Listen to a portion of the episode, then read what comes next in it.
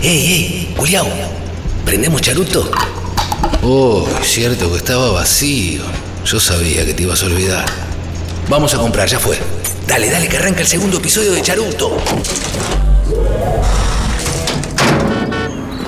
¿Hola? No, no, el del kiosco de Carlitos pega fuerte, le va a voltear. Salí de ahí, maravilla. Hasta luego. Ya sé, métete en la farmacia. Ahí tienen un 25 copado y ese no te va a perseguir. Hola, señora Carmen. ¿Me da 25 gramos de marihuana? Hasta luego. Gracias.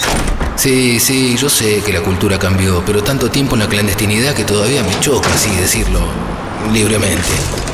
Para. Sí, sí, vos. ¿Estuviste escuchando toda nuestra conversación? Ah, hola, ma. Llegaste. Traje faso. ¿Te armás uno mientras pongo charuto? Escuchaste toda la secuencia yendo a comprar marihuana. No creas todo lo que escuchás. Es, digámoslo así, una proyección sonora de lo que sería un mundo ideal en la cultura canábica. Charuto. ¿Existirá ese mundo ideal? ¿A qué se refería con cultura canábica? Y si ya estamos camino a ese lugar perfecto, hay quienes dicen que la cultura es el camino natural que tiene una sociedad para construir su mundo ideal. Welcome to Wonderland, we've got it all. Todo lo que hacemos, si nos parece determinado, obvio o evidente, fue inventado en algún momento por un constructo de personas. Así nacen las modas, los movimientos políticos, la forma de hablar, vestirse, qué comer, qué se puede fumar y qué no. Absolutamente todo, es una construcción. Y el uso del cannabis es un fenómeno que involucra a toda la sociedad argentina. Por un lado, según publicó el Cedronar, la marihuana es la sustancia ilícita más consumida del país. No solo se calcula que ya hay más de un millón y medio de argentinos, alrededor del 8% de la población, que consumen cannabis en alguno de sus formatos, sino que es una práctica que ha crecido exponencialmente en los últimos años, tanto en varones como mujeres, y en grupos de 15 a 65 años. Oye, oye, despacio, cerebrito. Tranca, vamos a ir explicando todo. Pero por otro lado, lo que parece tan naturalizado a primera vista se ve condicionado por leyes obsoletas que aún no logran atender las demandas de una sociedad atravesada por la cultura canábica. De hecho, según datos del Centro de Estudios de la Cultura Canábica Argentina, el SECA, casi el 90% de los cultivadores sienten o sintieron miedo por plantar. ¿Qué trae en el portafolio? ¿Es mota? Eh, no, no, no, teniente, no es mota. Más allá de las contradicciones, que ya existan números oficiales y organismos de Estado haciéndose preguntas como qué tipos de uso del cannabis prevalecen en los distintos grupos poblacionales, cuáles son los momentos de mayor uso, formas de acceso, motivos, contextos del consumo, etc., nos da la pauta de que en la sociedad argentina no solo existe una fuerte cultura canábica de larga data, sino que había una necesidad latente de sus usuarios por salir a contar abiertamente qué es la marihuana para ellos y ellas. Pero entonces, cuando hablamos de consumo cultural canábico en la sociedad argentina, ¿en qué etapa nos encontramos? ¿Somos apenas una semillita abriéndose y a punto de asomar sus cotiledones? ¿Contamos ya con la estructura adecuada para empezar a florecer? ¿O acaso estamos empezando a vivir la etapa más linda, la de engorde? Vos, ¿te sentís adentro o afuera de la cultura canábica? Qué buena pregunta, Mario. Bien, damas y caballeros, mi nombre es Mauro Ello y si ustedes también se están haciendo estas preguntas, préndanse a Charuto Podcast que este episodio lo cosechamos, curamos y armamos exclusivamente por remanente de stock directamente desde fábrica para ustedes. Charuto. America's public enemy number one. El consumo de marihuana se ha expandido. ¿Pero qué? ¿La marihuana no es ilegal? ¿Y para qué te fumas un porro? No voy a hacer apología de la marihuana, pero tiene propiedades medicinales que no la tiene la nicotina. Esto es una experiencia sensorial. Todo lo que producís en estado canábico es lo contrario a la atención. ¿Vos confesaste que fumas marihuana? Marijuana, pot, grass, whatever you want to call it. plantas de marihuana de primera calidad. Churro, charuto. Charuto es el que te gusta. Charuto, me fumo charuto, me fumo charuto, me fumo charuto, me fumo charuto, me fumo charuto, me fumo charuto, me fumo charuto. Charuto. Charuto, un podcast psicoactivo. Empecemos por lo primero. ¿Qué es la cultura? Es muy difícil definir qué es una cultura, pero si tuviera que decir algo sobre lo cual estoy segura es que es un conjunto de prácticas y significados que un grupo de personas significativo comparte durante un tiempo. La cultura es necesariamente humana y por ser necesariamente humana, se va modificando a lo largo del tiempo. Es dinámica, no se puede pensar una definición de cultura de una vez y para siempre más allá de las personas que la componen, que la sostienen y la transmiten. Quien habla es Carolina Dueck, investigadora del CONICET y doctora en Ciencias Sociales, recibida en la UBA. Y es efectivamente por esta transmisión de la cultura y por esta relación de la cultura con las personas que la encarnan que hay tradiciones, significados, hábitos, pensamientos que se transmiten de generación en generación. Es decir, el soporte de las prácticas, de los rituales y de los significados son las personas que transmiten de generación en generación. ¿Eso significa que las prácticas culturales se mantienen en el tiempo? Por supuesto que no. Es decir, tiene que haber una convicción en esa transmisión y quien recibe ese, comillas, legado, estar dispuesto o dispuesta a repetirlo. Pero si tuviera que decir qué es lo que hace que una cultura se perpetúe a lo largo del tiempo, son las personas que la encarnan, que la transmiten y la comunican. Entonces, la cultura es algo que construyen las personas que deciden sostener determinados usos y costumbres. Un grupo de fumones y fumonas se resiste a la prohibición, se pasan data en la clandestinidad y a medida que ese grupo crece, empiezan a salir a la luz un conjunto de valores, tradiciones y simbología propia que hacen a su identidad cultural. Es difícil definir cuáles son los usos y costumbres de la cultura canábica. Podríamos decir que en línea general la cultura canábica se podría circunscribir a las personas que se vinculan de algún modo con la planta y a partir de ahí realizan una serie de prácticas culturales. En ese sentido uno podría decir, bueno, cuáles son las prácticas más deseables de esa cultura, qué es lo que uno desearía que sea la cultura canábica o qué es lo que uno cree en función de su cercanía, qué es lo que compone esa cultura. Quien habla es Martín Armada, editor general de la revista THC y uno de los organizadores de Expo Cannabis.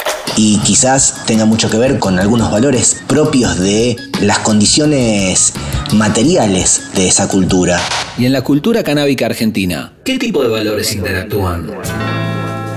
Y en principio las condiciones materiales de esa cultura tienen que ver con la clandestinidad, con la ilegalidad, con la ilegalidad de una práctica como puede ser eh, el cultivo o el uso de cannabis en sus diferentes aspectos que necesariamente eh, condujo a las personas a eh, eh, intercambiar información dado que esa información no existía más allá de ciertos nichos.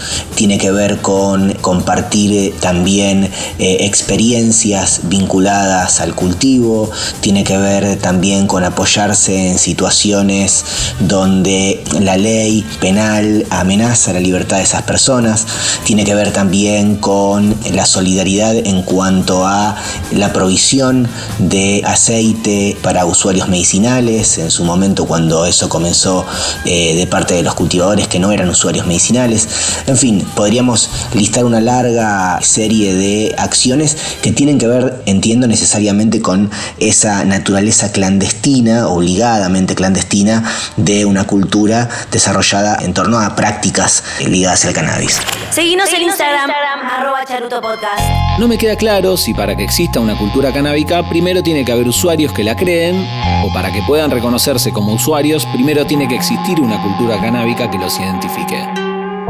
Las dos cosas son ciertas. Hay algo que la, la, sociedad determina la cultura, pero la cultura son las personas que la forman y la sociedad también. Entonces, en ese sentido, me parece que es una pregunta muy compleja. Es una relación dialéctica que no tiene forma de resolverse. Si bien es complejo establecer un punto inicial para la cultura canábica en Argentina, podríamos decir que esa dialéctica entre la sociedad y sus individuos, de la que habla Caro, empezó a plantarse en la década del 70 con la llegada tardía del movimiento hippie de Estados Unidos.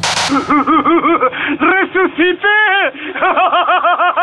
¡Uy, loco! ¡Qué buen palo! Pero para que este movimiento canábico que plantaron los primeros hippies locales comenzara a florecer por todos lados, la sociedad argentina iba a tener que esperar casi medio siglo.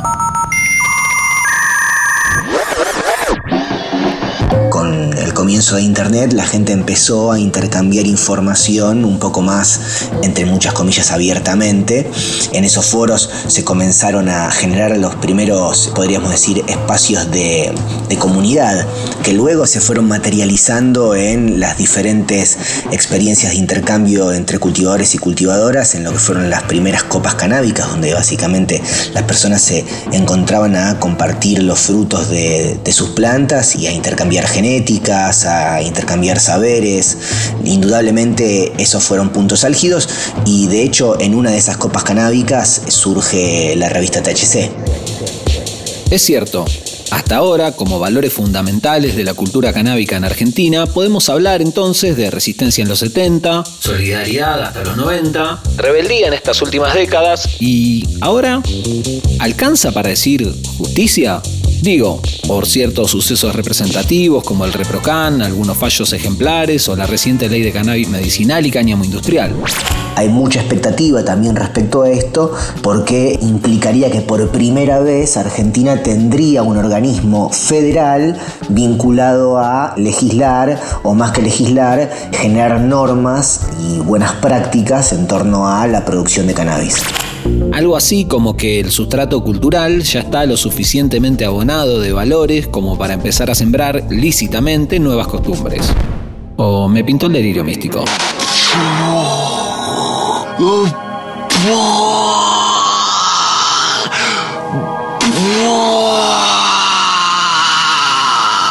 Charuto. Charuto.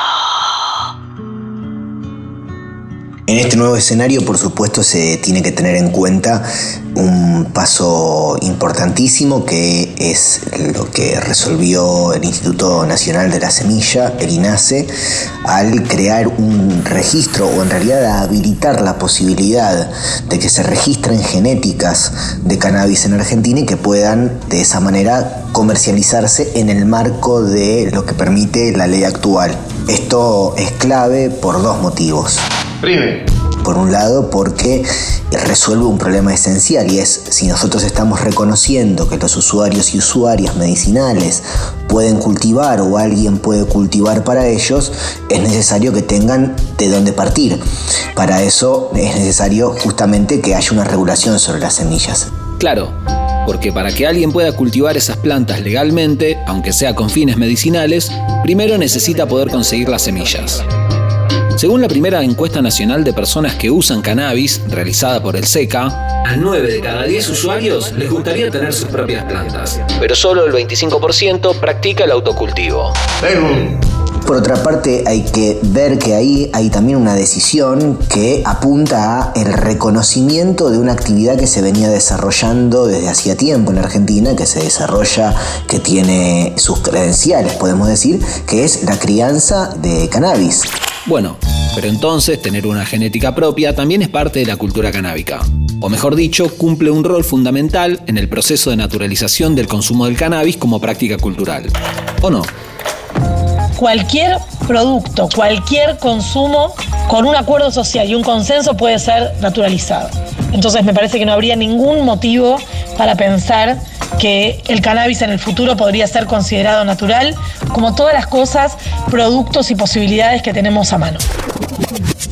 Indudablemente el cannabis va a ser un, o el uso de cannabis va a ser algo cada vez más más naturalizado en, nuestra sociedad. No sé en cuánto tiempo va a ser algo tan naturalizado como tomar mate eh, o comer un asado, pero indudablemente es algo que ya empieza a verse con diferentes ojos. Porque tiene cara de marihuano.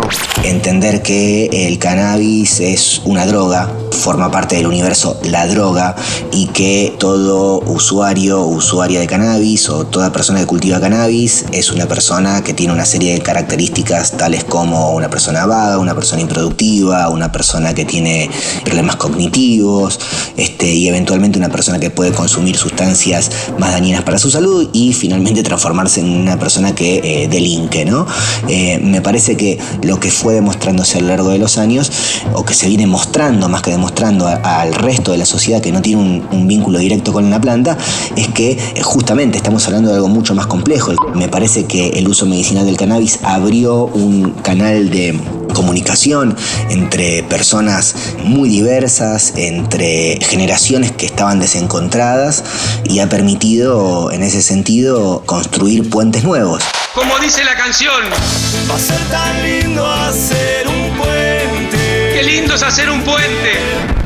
Hoy por hoy muchas de las organizaciones que nacieron al calor, digamos, de, la búsqueda por la regulación del cannabis para uso medicinal son eh, terminantes respecto al tema de que no se puede seguir criminalizando a personas que cultivan y usan el cannabis con fines que no son estrictamente medicinales. Es decir, la idea de que la planta es una, ¿sí?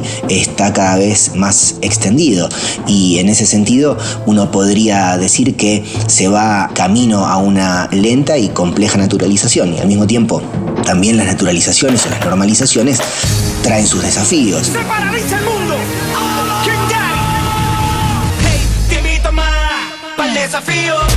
Hey. Claro, a lo que Martín Armada se refiere es a que terminar de naturalizar la cultura canábica en Argentina sería reconocer también la caída de todos esos presupuestos médicos y hasta morales que la intentaron prohibir y ver cómo se articula con la necesidad de disfrutar libremente de una cultura que viene construyendo a lo largo del tiempo un paradigma diferente. Acá va a ser fundamental que se sigan abriendo nuevos canales de comunicación entre todos los actores que impulsan un sano desarrollo de la cultura canábica en Argentina usuarios y activistas por un lado, Estado y gobierno como intermediarios, e industria y empresarios por el otro, deben impulsar conjuntamente el correcto desarrollo de los usos y costumbres del consumo de marihuana. Arroba Charuto Podcast los lazos de confianza, compañerismo, de solidaridad, de amistad, son esenciales en la práctica política de quienes se reconocen como activistas canábicos, entiendo. Se refiere básicamente a, que de alguna manera el activismo canábico surge en espacios sumamente íntimos. Justamente la clandestinidad obligó a las personas en gran medida a ocultarse y, y empezar a reconocerse en espacios semipúblicos y eso generó vínculos humanos muy estrechos. Bueno, pero no todo es solidaridad y compañerismo entre los usuarios y usuarias por supuesto, con sus cuestiones a favor y sus cuestiones difíciles, ¿no? Es decir, los vínculos humanos este, y las construcciones basadas en vínculos estrechos tienen cosas absolutamente positivas y también tienen sus dificultades.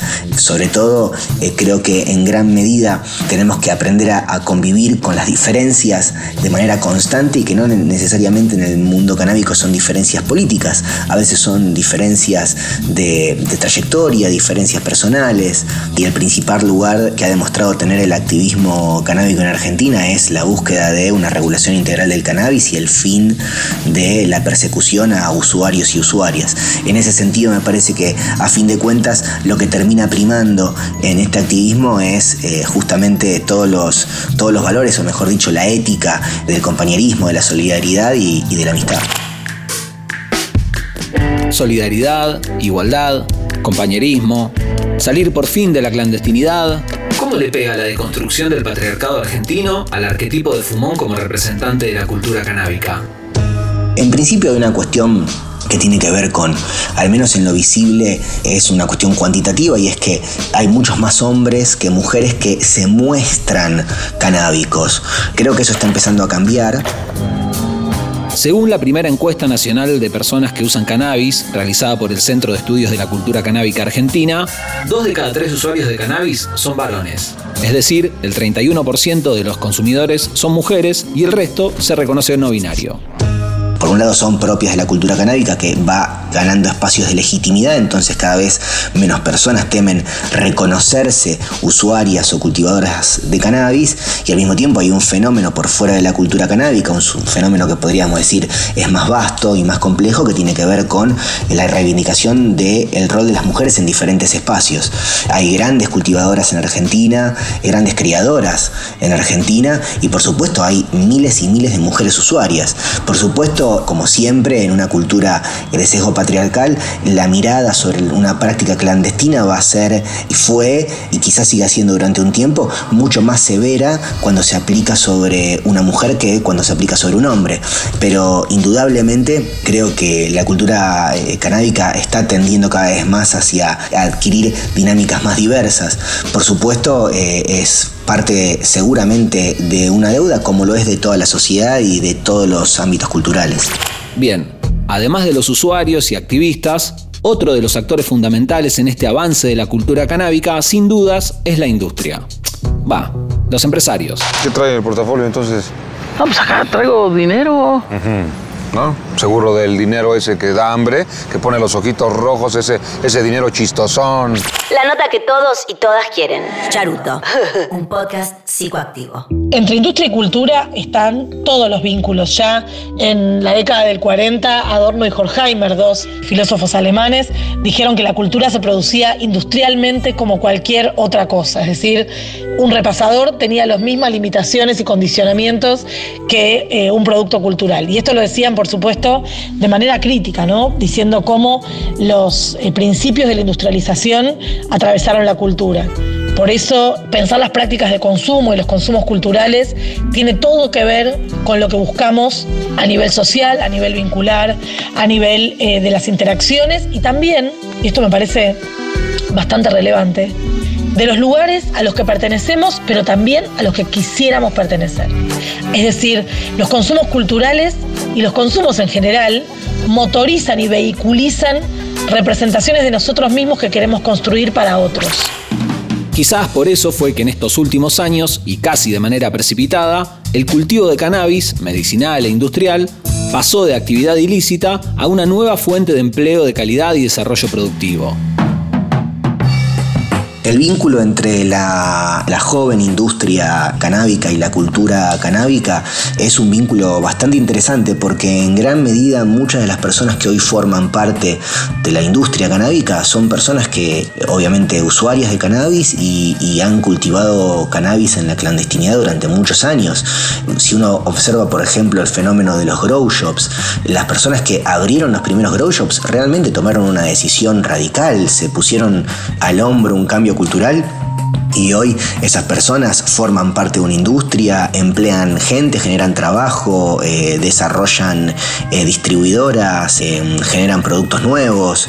Obviamente la, amplitud o la ampliación, mejor dicho, de, de, la industria del cannabis trae consigo nuevos actores que no forman parte de esos núcleos originales y está por verse obviamente cómo va a ser esa convivencia en el futuro. En principio es una convivencia que tiene una gran coincidencia y es que todos, sean o no sean, podríamos decir, originarios de esa cultura o contracultura, tienen un acuerdo general que es que la prohibición se tiene que terminar.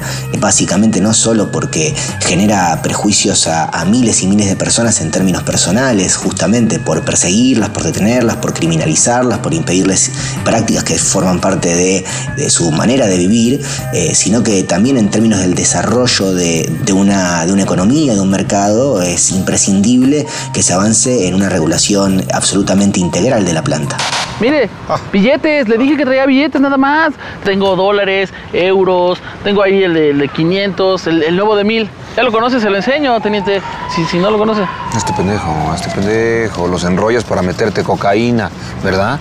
Porque eres marihuano y los marihuanos también se meten cocaína, se meten todo. No, yo no. ¿no? eh, no, ¿Te, yo te no. gusta el nevadito? ¿Te gusta el ¿Cuál nevadito? primín? No sé ¿Te de gusta qué la me coca? Charuto.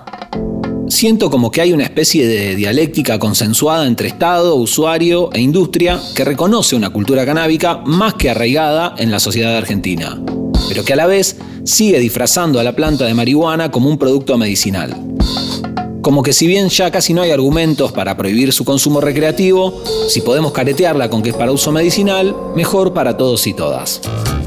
Indudablemente la regulación que tiene en este momento Argentina es una regulación parcial, es una regulación que se circunscribe a el uso del cannabis medicinal, al cultivo del cannabis con fines medicinales y a la producción de eh, derivados del cannabis pensado en el uso medicinal. Pero celebrar esto no implica dejar de ver que todavía falta un largo camino por recorrer porque al menos nosotros hemos podido indagar a partir de, de la primera encuesta de personas que usan cannabis en Argentina que significó una eh, respuesta por parte de 67 mil personas aproximadamente.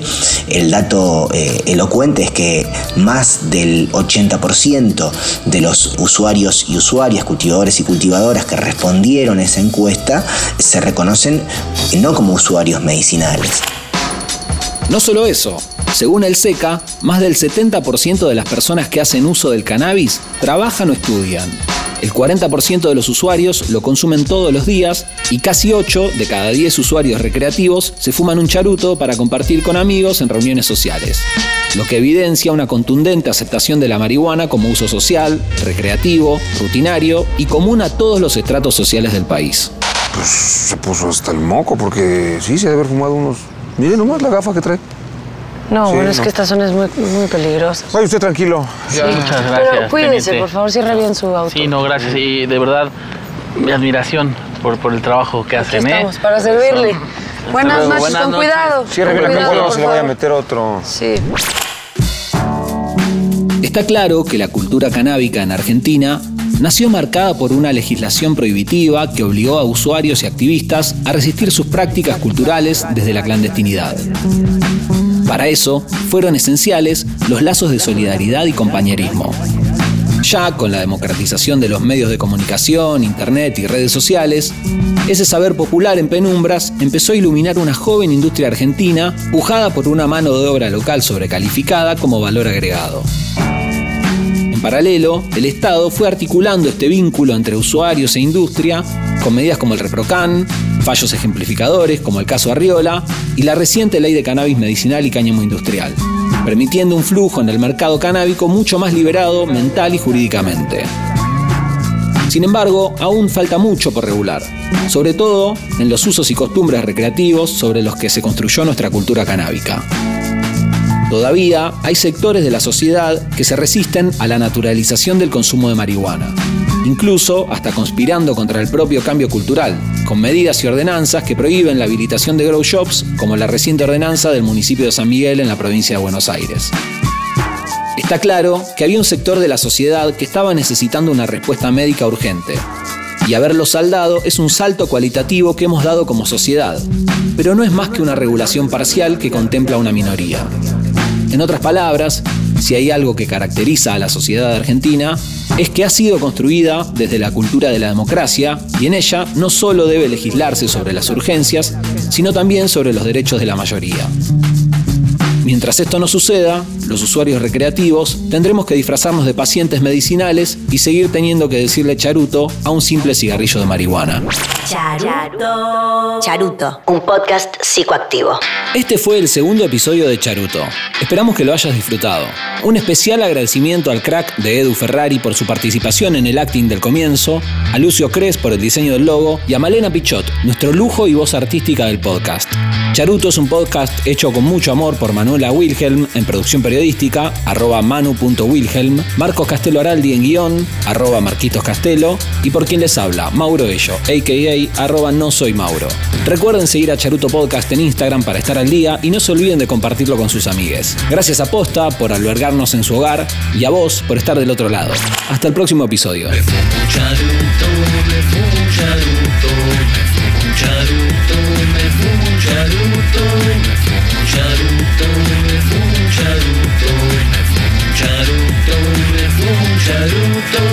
¡Ey, ey! ¿Prendemos charuto?